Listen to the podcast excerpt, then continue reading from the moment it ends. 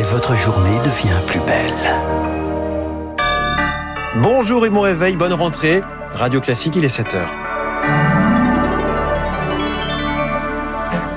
La matinale de Radio Classique avec François Geffrier. Une rentrée masquée pour 12 millions d'élèves du CP à la terminale, rentrée marseillaise pour Emmanuel Macron, attendue au chevet des écoles vétustes. Certaines prennent l'eau, d'autres sont visitées par des rats, vous l'entendrez. Pas de rentrée en revanche en Polynésie française, le confinement va être prorogé, la situation est dramatique sur place, les hôpitaux complètement saturés. Les magnolias, les chênes, les érables menacés d'extinction, c'est le constat inquiétant d'un état des arbres dans le monde, un tiers pourrait disparaître. Au programme d'ici 7h30, le rappel des titres de l'écho, l'édito économique de François Vidal.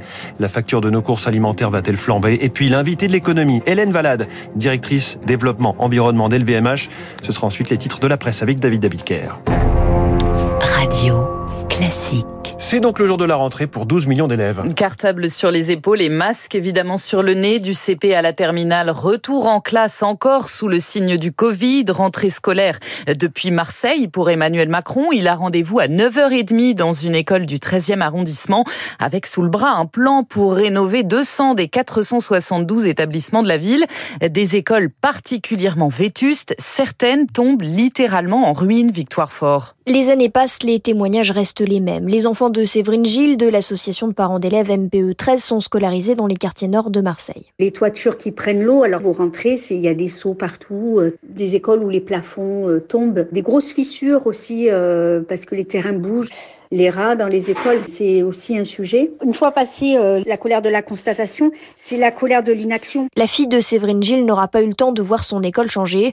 Elle est déjà passée au collège. On attend que ce chèque il arrive très très vite. C'est-à-dire qu'on se dit qu'à Marseille, tout est possible. Aujourd'hui, il y a une équipe qui veut faire. Demain, cette équipe, elle peut changer. Il peut y avoir quelqu'un qui veut plus rien faire du tout. Et nous, on veut des résultats. Il faut que ce plan aille jusqu'au bout. Ceux qui se battent depuis des années pour ce sursaut national craignent qu'à nouveau l'aide annoncée soit tributaire des alternances politiques. Virginia Cliwat enseigne dans une école maternelle à Marseille, membre du SNU-PPFSU. On attend de voir maintenant ce que le financement de l'État va pouvoir permettre de faire, combien de rénovations d'écoles, sur quels critères les écoles seront choisies euh, pour être rénovées ou pas? Professeurs comme parents souhaitent que les premiers travaux débutent avant la fin de l'année pour que les écoliers marseillais ne connaissent pas un hiver de plus, les pieds dans l'eau ou sans chauffage. Emmanuel Macron qui présentera cet après-midi son plan baptisé Marseille en grand au palais du Pharaon. Hier dans les quartiers nord, il a assuré ne pas être venu pour faire de fausses promesses, promettant de ne rien lâcher contre le trafic de drogue. 200 policiers supplémentaires arriveront en renfort d'ici la fin 2022. C'est un an plus tôt que prévu. C'est aussi jour de rentrée au Mexique. Pour 25 millions d'élèves, là-bas, cela fait presque un an et demi que les classes sont fermées. Jusqu'ici, les élèves suivaient leurs cours sur ordinateur quand ils en avaient un, ou bien à la télé. Une rentrée pas tout à fait rassurante pour les parents et les enseignants car le variant Delta menace Rémi Pfister.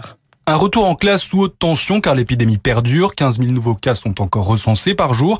Alors certains parents jugent cette rentrée irresponsable. Le gouvernement tente bien de rassurer. Le retour se fait de manière volontaire et les mesures sanitaires sont strictes. Prise de température à l'arrivée, port du masque, bureau entouré de protection plastique. Certaines écoles ont même mis en place un système hybride. Les enseignants interagissent à la fois avec les enfants qui sont présents et ceux qui sont à la maison grâce à des caméras dans les classes. Mais tout n'est pas prêt selon les professeurs. Il n'y a eu aucun investissement dans des systèmes d'aération il n'y a même pas de consigne sur le nombre maximum d'enfants par salle. Dans ces conditions, l'absentéisme est très fort. 30% des élèves n'ont pas repris le chemin de l'école.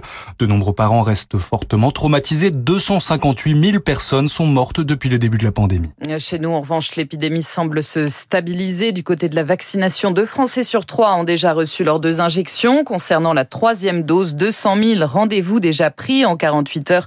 D'après le ministre de la Santé, Olivier Véran, 18 millions de Français sont éligibles. En Polynésie, en revanche, la situation se dégrade. Le taux d'incidence dépasse désormais les 3000 cas pour 100 000 habitants. C'est un record. Le confinement qui devait prendre fin dimanche à minuit va être prorogé. 400 personnes sont hospitalisées pour Covid et face à la saturation des hôpitaux, les médecins placent de plus en plus de malades sous oxygène à domicile. Maxime Ludger est prestataire de la Société médicale du Pacifique.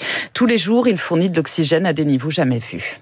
La demande en oxygénothérapie a littéralement explosé. Actuellement, nous réalisons une trentaine d'interventions par jour. Depuis trois semaines, on est en flux tendu, c'est-à-dire que 100% de notre parc est utilisé. Les stocks que nous avons ne sont pas suffisants. Nous devons aller récupérer des concentrateurs chez les patients pour les remettre à d'autres patients. Et pour le moment, on n'arrive pas à satisfaire 100% de la demande sur la Polynésie française. Des propos recueillis par Elodie Wilfried. L'immense majorité des avortements désormais interdits au Texas. Une loi sans précédent est entrée en vigueur hier. Elle interdit d'interrompre toute grossesse une fois les battements du cœur de l'embryon détectés à environ six semaines de grossesse, même en cas de viol ou d'inceste. La Cour suprême saisie en urgence vient de se prononcer. Elle refuse de suspendre cette loi. La haute juridiction très divisée avec quatre de ses juges opposés à cette décision. On y revient largement dans le journal de 8 heures. L'état d'urgence déclaré à New York au passage des restes de l'ouragan Ida, des trompes d'eau se sont abattues sur la ville cette nuit. Image très impressionnante. Tous les métros sont arrêtés, inondés.